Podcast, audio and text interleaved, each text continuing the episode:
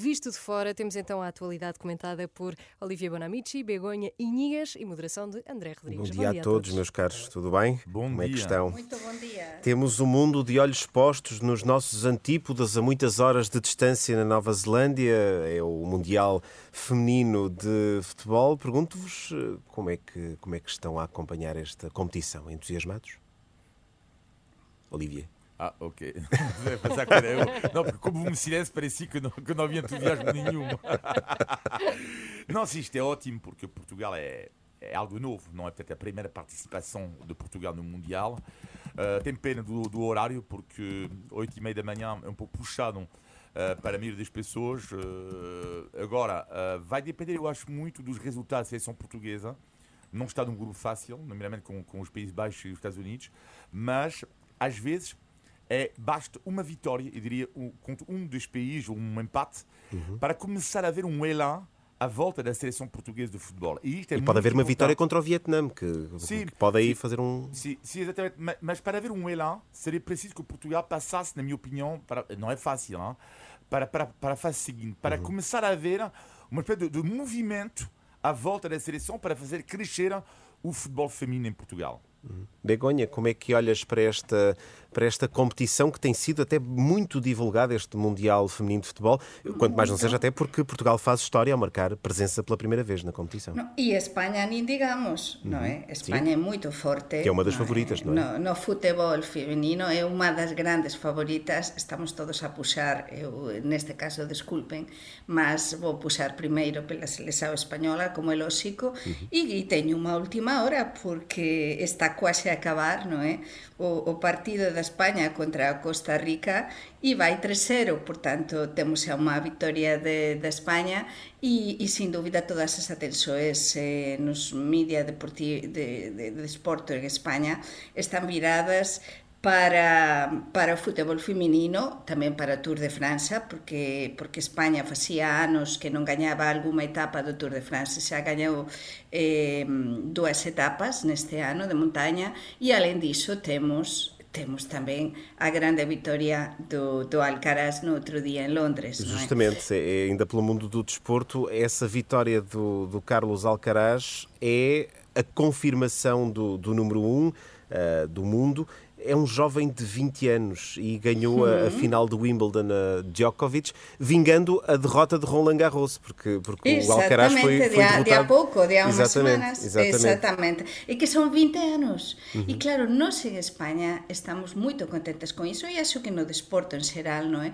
Porque temos um jovem que, que está a relevar, que é o relevo generacional também, eh, de, do Nadal, non é? E eh? o Nadal até felicitou a Carlos Alcaraz, non é? Eh? Eu cito que o Nadal non, non se tiña por enquanto despedido, non é? Eh? Non, non, non se posa ter feito uma, até un momento unha grande despedida ao, ao Nadal, mas sin duda, eh, sin dúbida, o Carlos Alcaraz é, é, é a grande, non promesa, e que ganhou com, com, com 20 anos este torneio. Sim, sim, não é? é? Já, é, não e, é uma promessa, é já, é já mesmo uma, uma confirmação. E, Exato. É uma confirmação é, e é uma. Isto serve para demonstrar que quando se investe em desporto num país, não é? Espanha nos últimos, nas últimas décadas, desde as Olimpiadas de, de 1992 desde em Barcelona, uhum. investiu-se muitíssimo no desporto e então estamos a, a ter os resultados não é? de muito esforço e de muito investimento investimento de um país. Com cada vez mais campeões mundiais uh, sim, e olímpicos em, em, em Espanha. disciplinas. Hum. Sim, e sim, há, aqui, há aqui duas notas interessantes, Olivia, passo para ti. Por um lado, esta vitória de Alcaraz é uma vitória da juventude sobre a experiência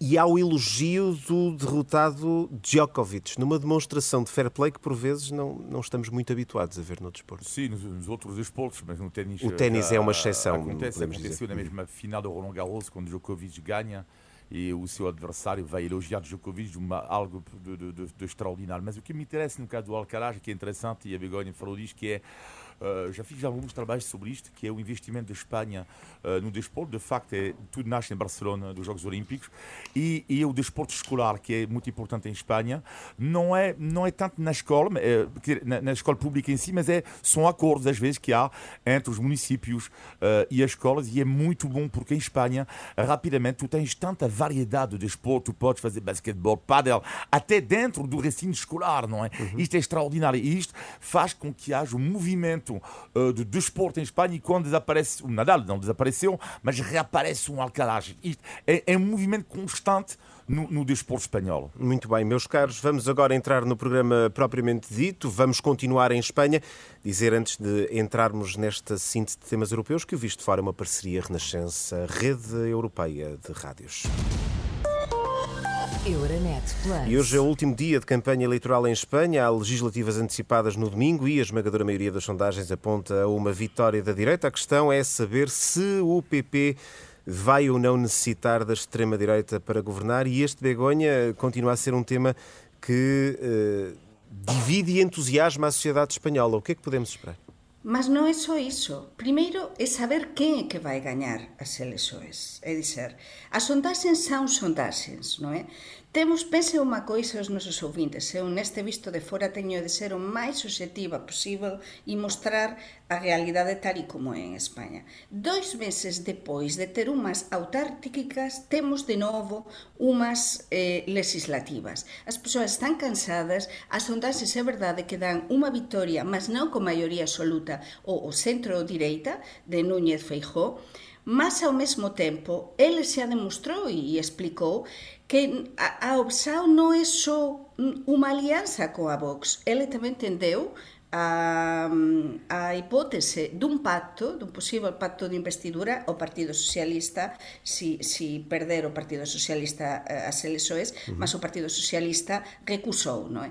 Entón, Aquí estamos, estáse a tentar, a tentar polarizar moito as elexoes en España, mas está tudo en aberto. Temos moitas persoas de ferias, é verdade que votouse xa, que o voto por correio funcionou mellor, nestes últimos días alargouse o prazo para poder votar e só ficaron sin votar cento e pico mil persoas que, que solicitaran o voto por correio, mas está todo en aberto, porque a, se a victoria, por exemplo, poñamos no caso, que a victoria do Feijó eh, se xa por pouco, vamos ter un bloqueio, sin dúbida, que non segue para gobernar. Vamos ter un bloqueio ou podemos ter un goberno do Partido Socialista con, a, con, con Sumar, ou se, por exemplo, no caso de que o Partido Socialista e Sumar eh, gañen por pouco, eh, podemos ter un goberno de un goberno de, de, de Núñez Fijo, mas está todo tan igualado que non dá para conformar e todo tan dividido que non dá para conformar un goberno ni do Partido Socialista ni do Partido Popular. Xa se está a comenzar a falar disto.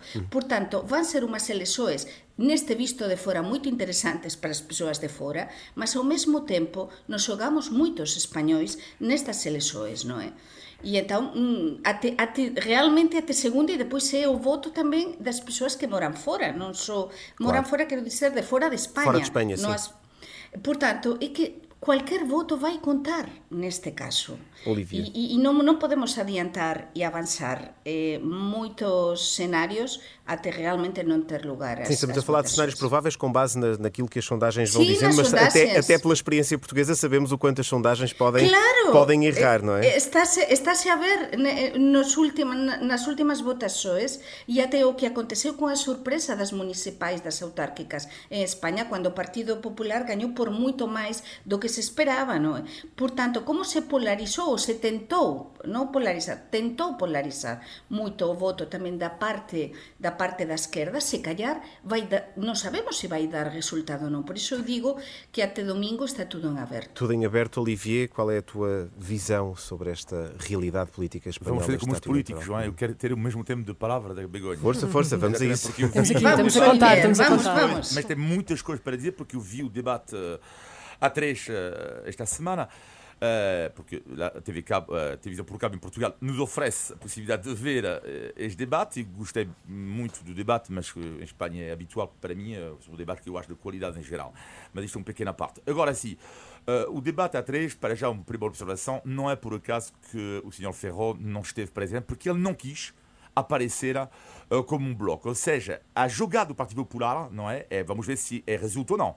É sobretudo não aparecer como um bloco com o partido do Vox e por isso ele não esteve presente. Ao contrário do Bloco, que apareceu uma espécie de meio namoro entre Pedro Sánchez sim, e Yolanda Dias. E já posso vos dizer eu, é meu prognóstico, vai haver uma grande surpresa no domingo, vai ser o resultado do partido de Yolanda Dias, que para mim é a grande vencedora do debate. Agora, eu acho que ela vai roubar uma, uma, uma parte do do voto do Partido Socialista, mas para mim, a surpresa das eleições vai chamar-se Yolanda Dias e, e o Somar. Agora vamos lá ver a grande questão que me coloquei depois do debate a três, que é a questão fundamental. Os espanhóis estão perante uma opção. Ou vamos considerar, e os sondagens mostram isso, que há um certo cansaço em relação ao governo de Pedro Sánchez, ou este cansaço ele é superior ao medo do Vox, ou é o contrário. Portanto, é essa a grande questão, que é, há pessoas que estão cansadas do Partido Socialista, em Espanha, muitas. Só que este cansaço é superior ao medo que os espanhóis, ou alguma parte têm do Vox, é esta a resposta, porque para mim, vai condicionar o resultado. Terá sido para... pode ter acontecido em Portugal, eh, Exatamente. nas eleições de, do ano passado. Exatamente. Hum. E, isso, Mas... e último ponto, e último ponto que é uh, lá fora, e visto de fora, é muito engraçado tudo que se escreve das eleições, porque lá fora a ideia que há uh, é que Pedro Sánchez não defende corretamente o seu balanço econômico. Ou seja, lá fora consideram que o balanço econômico de Pedro Sánchez não é assim tão mau como isto. E isto é muito interessante, que é é um pouco, vamos falar disto aqui a pouco, uh, como Portugal, que é, para mim é igual. Os números do Espanha não são assim tão maus como isto. O crescimento, uh, a descida dos empregos não são maus. E em Portugal, igual. Só que há uma grande questão aqui que é não está a chegar às pessoas. Como? Não está a chegar às pessoas. É, exatamente. Os indicadores económicos do Espanha não são maus. O balanço económico do Portugal não é tão mau como isto. Uh, mas a grande questão é que tens o balanço. Tu vais dizer, olha, vai dizer a alguém, olha, já viste? O crescimento é 5,5, está bem? Mas eu, o crescimento, o que é que tem a ver com isto? Eu não, tenho, não ganho mais, perdi o poder de compra. E isso é a grande dificuldade de Pedro Sánchez. Mas, mas, claro, temos a macroeconomia, os números económicos, como dizia o Olivier, é verdade, mas aquí há un asunto que se está a destacar bastante hoxe e os días pasados na imprensa española, nos editoriais.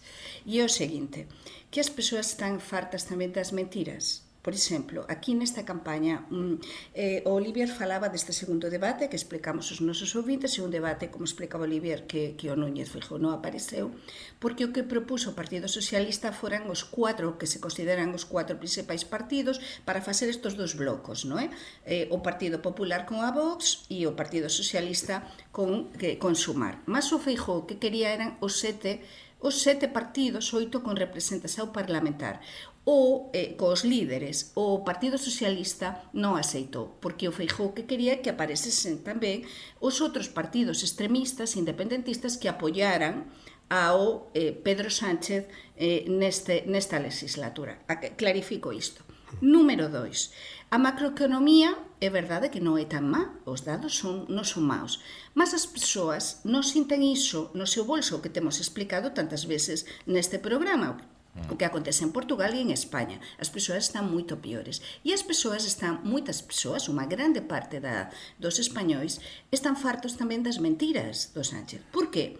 Porque nesta campaña destapou o Núñez Fijo, por exemplo, que se hasta negociado con Bruselas e Bruselas confirmou isto, xa que este, este programa europeo, a Comisao Europea confirmou que está negociado con Bruselas, a partir de 2024, comenzar a pagar as autovías, as autoestradas españolas, porque en España realmente há pouquísimas autoestradas de pago ou de pagamento, como sí. saben, non é? Comportasen. E então isto era algo que se estaba non se estaba a noticiar porque non interesaba e o Núñez Feijo destapou isto e realmente o, o Pedro Sánchez diz que se estaba a mentir e todo o seu goberno e non é certo. Bruselas confirmou isto. E tamén nesta campaña ten sido unha campaña agresiva. Isto xa tiñamos avanzado cá. Sí. Unha campaña extraña, unha campaña, digamos, corpo a, a corpo, con moitas... Eh, eh, un, un discurso bastante bastante forte. Neste último debate a tres non se percebeu isto porque estaba todo moito estudado, sí. mas entre o Feijó e o Sánchez, precisamente precisamente porque son os principais líderes e está en xogo o goberno, está a ser moito intenso todo. E o Pedro Sánchez teve de mudar de estrategia a raíz do primeiro debate eh, con, con, con o Feijó único desta campaña no que perdeu estrepitosamente o debate e teve de se aproximar máis mudar e, e, e impor máis un ton máis sosegado, máis de primeiro ministro, máis, máis pós-estadista, non é? No mas, fundo, mas menos... as persoas en España, os votantes de centro-direita en España e moitos de centro non perdoan o Sánchez a mentira, as alianzas con, con, con a extrema esquerda no sentido de, da Cataluña, o tema do independentismo e sobre todo, sobre todo que non se perdoa é o tema con as alianzas con a Bildu, porque as persoas de máis de 30, 30 e tal anos en España lembranse perfeitamente do que foi a ETA. A ETA, é? A mentira, então, a mentira, a mentira se posso falar, não, não sei, posso Sim, falar, a mentira, nota, a mentira, Ferro também mentiu uh, descaradamente, agora dizer, é uma verdade... Semana sobre as pensões. Claro. Posso, posso, sim, sim, é, não, mas, sim, mas aqui Ferro é uma... mentiu descaradamente. Portanto, a mentir não pertence a um partido político. Ferro mentiu de forma vergonhosa esta semana, dizendo que ele tinha aumentado as pensões em Espanha consoante a inflação. Não é verdade. Portanto, não é verdade quando o seu partido, não ele, mas o seu partido, ele disse, não é verdade. Aliás, ele, foi, ele fez marcha atrás e fez-me lembrar a mentira dele, de Ferro, uh, do que dizia António Costa quando aumentou as pensões em Portugal, uh, dizendo que ia aumentar os, os pensionistas, mas, mas tinha esquecido uh, que o aumento da pensão não estava uh, ligado à inflação. E depois e, teve de emendar o discurso. Havia uma perda de compra uh, por parte do, dos pensionistas. Meus caros, vamos Mas ter... porque, Sim. como eu explicava... Última nota, Begonha, muito rapidamente. Última nota. Há, como dizia ontem, um analista muito prestigiado espanhol. E nesta campanha, o que fixeran tanto Feijóo como Sánchez foran verdades sesgadas. É dizer, verdades que non son, eh, o Sánchez sí que cometeu algunhas, neste caso, mentiras, non é? O que estou a explicar, mas quasi os dois estiveran 50-50 verdades sesgadas, verdades que interesa cunha serie de dados que non son totalmente falsos, mas non son tamén certos. É dizer, é unha campaña un bocado susa, no sentido de, do corpo a corpo, frente a frente, moito eh, a tentar polarizar non é? e con moitos asuntos que non fican clarificados na sociedade española non é? e que están lá e que dividen a sociedade española. Por iso eu digo que os resultados non están claros, porque se realmente eh, os votantes de esquerda as, eh, acuden en masa a votar, e votan o voto útil, Begoña, o, o temos, cual de, temos de eu dubido, sim. Pode haber sorpresas, porque eu concordo con Olivier que realmente sumar pode dar sorpresa no que são os resultados. Eh? Avançamos rapidamente Portanto, para outro dos, dos, temas europeus que domina a semana e que está relacionado sempre com o inevitável tema da guerra, a suspensão por parte da Rússia do acordo para a exportação de cereais. Moscou invoca razões de segurança. Do lado oposto são os ucranianos que acusam os russos de porem em causa a circulação de embarcações. Zelensky já veio dizer que é possível garantir a continuidade do acordo sem a Rússia. Olivier, é possível? Ou não. O que é que é possível, André? Manter eh, a continuidade, continuar o acordo de exportação de cereais sem o apoio da Rússia. É realista? É, é, muito complicado, não é? Eh, agora, o que é que eu acho aqui que é vergonhoso, que é eh, o Kremlin que usa um pouco agora a arma alimentar, não é? A arma de alimentação. São os países mais pobres que vão pagar a fatura. A Rússia militariza, está a militarizar a fome no, no mundo e mostra a monstruosidade de um, de um, sistema. Um sistema tão monstruoso que, claro, depois o Kremlin, o Kremlin vai armar sem vítima. Estou a ver já a cimeira em final de, do mês, acho eu, uh, na Rússia, entre a Rússia e o continente africano, onde eles vão dizer é por causa dos ocidentais que vocês uh, não têm cereais e tudo isso, não é? Portanto, hoje em dia é uma nova. Mas vai arma. ser fácil vender essa, essa uhum. retórica aos países africanos, porque no fundo vão ser eles as principais vítimas, eventualmente, desta. Sim, sim vamos lá ver. Uh, o que seria bom que não houvesse, que ele não tivesse ouvidos por parte do continente africano, mas é muito mais complexo do que isso. Agora, eu diria que a única vantagem é que nós, nós e os países do mundo não são tão dependentes como antigamente uh, dos cereais da Ucrânia, porque, portanto, houve uma reorganização, há outros países também que exportam isso, e, portanto, é eh, é a esperança, mas de facto esta chantagem da, da Rússia é, inacreditável. Mas esta estratégia eh, não põe em causa essa respeitabilidade de Putin junto dos países africanos, porque é importante lembrar que eles têm uma espécie de dívida de gratidão com a Rússia por causa dos seus processos de independência, nomeadamente. Olivier. Tem um pequeno problema de som, eh, André. Desculpa, estava, estava a dizer-te que, eh, ou a perguntar-te se esta chantagem de Moscou não poderá pôr em causa o respeito que os países africanos têm por Putin, porque é importante dizer que eles têm uma dívida de gratidão com Moscou por causa das independências. Temos de ir um bocado lá atrás também para compreender esta, esta relação histórica, não é? Sim, e além disso, a questão da, da, do, da imagem que hoje em dia os países ocidentais têm no continente africano, não é? Isto, é? isto, é, isto é muito importante, mas agora o mais importante, sobretudo, é não ceder a esta chantagem e haver mais diplomacia. Porque não se trava Putin através só do enviar de munições, também trata, para a Ucrânia, trata-se também de, da diplomacia, do trabalho diplomático nos países africanos e mudar também um pouco as nossas mentalidades, não é? De sempre querer também, de uma certa forma, mandar nos países dos outros. Exato. Begonha, isto pode ter consequências muito particulares, eh, nomeadamente podemos eh, a partir daqui esperar um novo aumento dos preços da alimentação? Nós, nós europeus, nós, Portugal, Espanha, eh, podemos eh, esperar Sem dúvida. O que explicábamos ao momento é dizer a macroeconomia pode dar muito bem. Os políticos nos podem explicar o que queiram e mais. Com dados sesgados, non sesgados, reais, meio reais.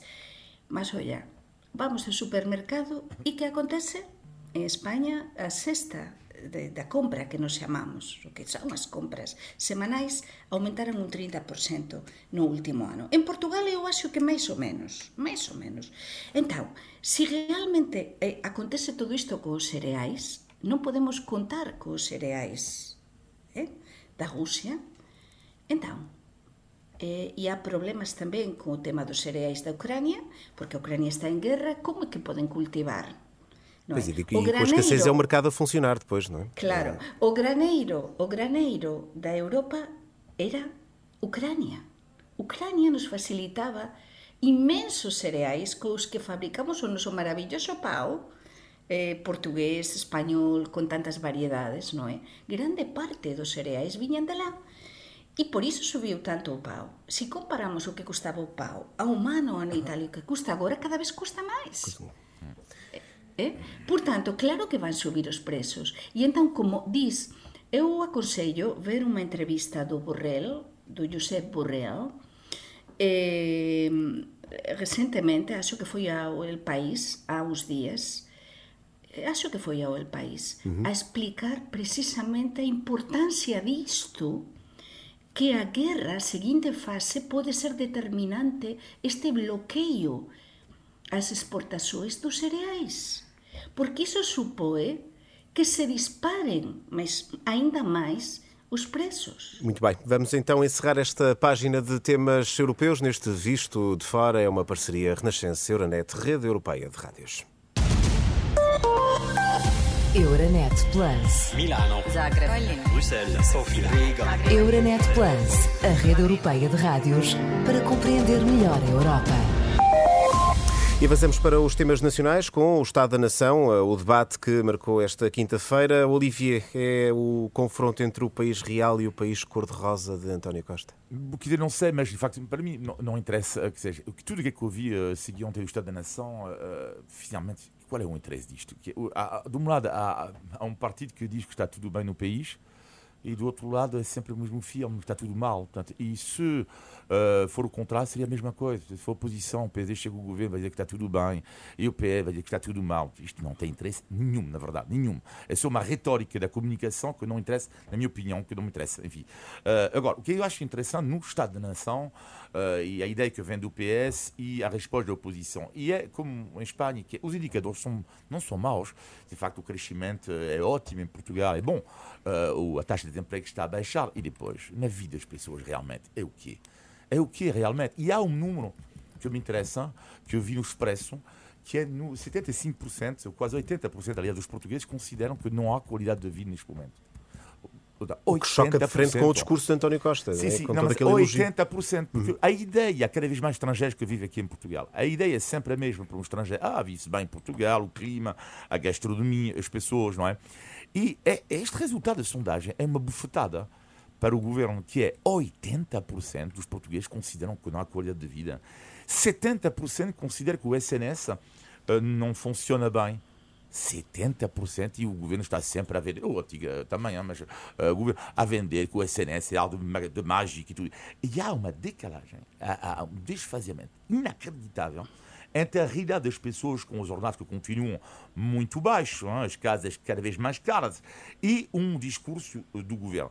Não significa que o crescimento não seja importante, claro que é importantíssimo uh, ter um, um, bom crescimento. Mas neste momento há, há, há, há, tudo, todo este discurso que é sim, fazemos tudo, habitação, sim, mas resultado, ao plano de habitação, sim, mas a grande maioria das pessoas não consegue arranjar uma casa. Sim. sim, estamos a fazer um esforço para a saúde, sim, mas continuamos a fazer fila durante seis horas para ir uh, num hospital. E que é, é, é, é um discurso já não... Agora, uh, o que é ótimo pedir para o governo, e lá a oposição uh, lá não devia entender isto, é que então, mas se está, se está assim, tão, assim tão mal por que, que o PSD ou a oposição geral não está à frente das sondagens de forma claríssima? Não, não capi... Porquê que não capitaliza, claro, não é? no fundo? Claro, Begonha... os portugueses consideram que a oposição, como já disse aqui, não faria melhor. E essa é a grande questão neste momento. Begonha, qual é o teu, a tua avaliação? Cansanço. Eu xa avaliei, falamos, falamos en outros programas sobre isto, non é? A situación tamén en Portugal e demais, eh, o cansanso tamén que há na sociedade, na clase política e a falta de relevo, digamos, unha falta de relevo fiável. Non é? O Posisao está a espera, o Luis Montenegro está a espera, líder do PSD, mas como explicaban as sondaxes, non dan unha descolaxe non é? do PSD. Está a aumentar pouco a pouco, intensao de voto, mas cando eu ouso neste visto de fora, eu neste caso o vin desde fora, non é? desde España, ao Antonio Costa Estáme a lembrar ao Pedro Sánchez, o seu colega e amigo Pedro Sánchez de España, non é? E homólogo español. Por que? Porque explica o mesmo. Un dos Portugal, un dos maiores crecimentos da Unión Europea, inflasao en queda, o emprego en máximos históricos, igual se, se, se está a explicar en España, non é? Mas as persoas, como explica Bolivia, non sinten iso. Por tanto, as persoas están confusas.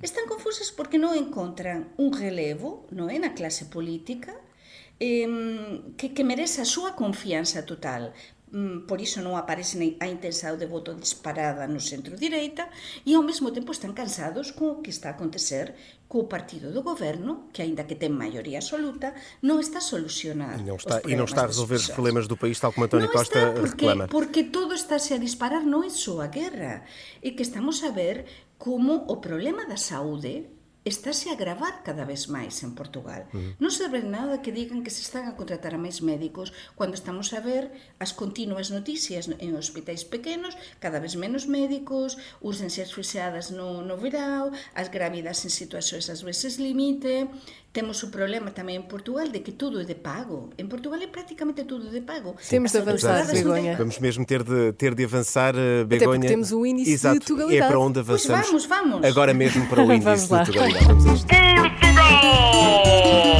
Índice de Tugalidade. Hoje eu, eu, eu e o André perguntamos-vos muito rápido se vocês sabem o que significa quem tem boca vai a Roma. Este ditado. Quem tem boca. Quem tem boca vai a Roma. Nunca ouvi falar de Nunca. É dizer que Begonha. sabe perguntar, quem pergunta. Certo. Que... É isto é, mesmo. Eu acho que é assim. Ou seja, quem, quem é esforçado, quem, se, quem fala, consegue chegar onde quiser. Mas na verdade, e é esta a surpresa, em português diz-se quem tem boca vai a deveiar Roma. Porque antigamente uh, fazia-se isso aos imperadores, veiava-se os imperadores, que era fazer sim, sim, sim. E toda a gente em Portugal acha que é quem tem boca vai a Roma e a verdade é ah, que quem giro. tem boca vai que a giro, Roma. Não conhecia, obrigado. Foi o início da Tugalidade. Muito bem. Índice de Tugalidade. Agora não podemos acabar sem saber positivos e negativos da semana. Começamos com, uh, com os negativos, com a Begonha. Pois os negativos teñen a ver con o que falábamos antes, non é? De, da campaña electoral en España. Como española, a mí tamén me faz sufrir moito eh, ver como é que se desenvolveu esta campaña electoral en España. Continúas acusasoes, unha campaña máis usa, unha campaña moito máis forte, eh, máis polarizada, eh, con estas verdades sesgadas, podemos dizer mentiras, eu diría verdades sesgadas, e dizer mm. tudo controlado por parte de todos os aparellos dos partidos para tentar ficar o mellor posible na mm-hmm. fotografía, mas perder frescura e autenticidade, non é? Muito entón, bem. Isto é duro, isto é difícil de engolir. Muito bem, e tu, Olivier? É, o negativo eu tem a ver com a questão do, dos carros, porque já disse aqui, em Portugal, para mim, há uma pancada eh, das pessoas com os carros, um amor completamente irracional em relação aos carros, sempre achei isto. Mas muitos carros ou. Não, não, não, o amor que as pessoas têm pelos seu carro. Bons carros. Uma loucura, é uma loucura, para, para mim, uma loucura. Uh, e o negativo é então a outra loucura com os carros, que é a pancada dos portugueses com a questão dos carros sujos dos outros. que é uma coisa inacreditável, que é, o meu carro está sujo, não é? E tantas pessoas dizem, ah, o seu carro está sujo! Tá é não te deixam mensagens no vidro, Olivier? não, não escrevem mensagens no vidro. Não, mas isto, sociologicamente, isto é genial. Eu adoro descobrir as diferenças. Em Portugal há claramente a pancada do, com os carros. que é, é algo de inacreditável mesmo. Muito bem. Os positivos, Begonha? Os positivos non pode ser máis que algo que teña a ver coa Galiza e con, con Portugal, sobre todo con a Galiza e con o meu norte de Portugal, non é? Porque se non teñen planos, para hoxe a tarde, convido vos, convido vos mesmo e os ouvintes da Renascença a ir até a Ponte Internacional do Miño, antiga Ponte Internacional, imaginen, entre Valença e mm. Tui para ver moitos artistas dos dois lados da fronteira a expor as súas obras, a, a, a falar entre eles, a, a falar de cooperação e de intercambio entre eh, Galiza e norte de Portugal. Todo isto dentro dun festival maravilloso, vou dizer por segunda vez, transfronterizo, eh, de, de música que se chama ICFEN, como, que é único, con pia, IC, IC, ICFEN, eh, de música, poden ver na internet, pianos sobre o miño, flotantes, música moito bonita, vai, vai actuar, por exemplo, Katia Guerreiro, en fin, artistas dos dois lados da fronteira e a falar, sobre todo, da nosa Eurorexao, da Eurorexao Galiza, norte de Portugal. Unha suxerencia para depois na Ponte Internacional sobre o Miño, entre Valença e Tui, ás seis da tarde, hora portuguesa. Belíssima sugestão. E tu, Olivia? Eu tenho a ver com Uh, algo que eu já falei aqui tantas vezes, que me faz amar profundamente estes países, que é a humanidade das pessoas. E, e uma, uma, coisa muito curiosa, porque eu gosto deste, trabalhar neste projeto visto de fora, este programa, porque eu gosto de observar coisas, como eu reparei a questão, falei de pouco da pancada dos portugueses com os carros, eu gosto de observar também coisas positivas que às vezes os pobres portugueses nem se apercebem disto. Isto é, adoro fazer isto. E então, quando estou num restaurante, eu reparei esta semana algo que eu já vivo aqui há 25 anos, mas que eu só esta semana pensei realmente, uau! Como é que isto é possível acontecer? Por exemplo, tu estás na mesa, num restaurante, numa tasca, neste caso, mas e há duas pessoas que se sentem ao teu lado, não é? A dois metros de distância. Ora, estas pessoas muitas vezes te dizem boa tarde. Tu não conheces, pelo lá nenhum, não é? Uhum. Elas vão sentar. E este boa tarde, para mim, mostra que é algo de, que não existe em muitos países. Claro, não existe, não. Pessoas comem e, e não olham por ti, vão se sentar na boa, não é? Mas nós não nos conhecemos e mesmo assim é um pequeno olhar, não é? Boa tarde. Uau! Sentes isso também nos elevadores? Adoro. Adoro como. Sentes também nos elevadores? Sim, na maioria dos casos, sim. Vais viver lá fora, vais ver como é que é nos elevadores. Aqui há pessoas mal educadas nos elevadores, mas em geral, uhum. nos elevadores aqui, as pessoas estão bem Às educadas. Nos é elevadores é as conversas são mais estranhas. Pois é. Ou não acontecem. sim, mas na maior parte dos casos. Mas, sempre aquele jazz. Mas, sim, o este, tempo. Esta beleza, o tempo, do, tempo. esta beleza do boa tarde da mesa eu acho que é mesmo bonita em Portugal. Mesmo. Uhum. Muito bem, foi mais um Visto Fora. Uh, aos três, obrigada. Estamos de volta sexta-feira, depois das 10 da manhã. Muito bem. Um abraço a todos. Obrigada. Bom fim de semana. Fim Boa semana. semana.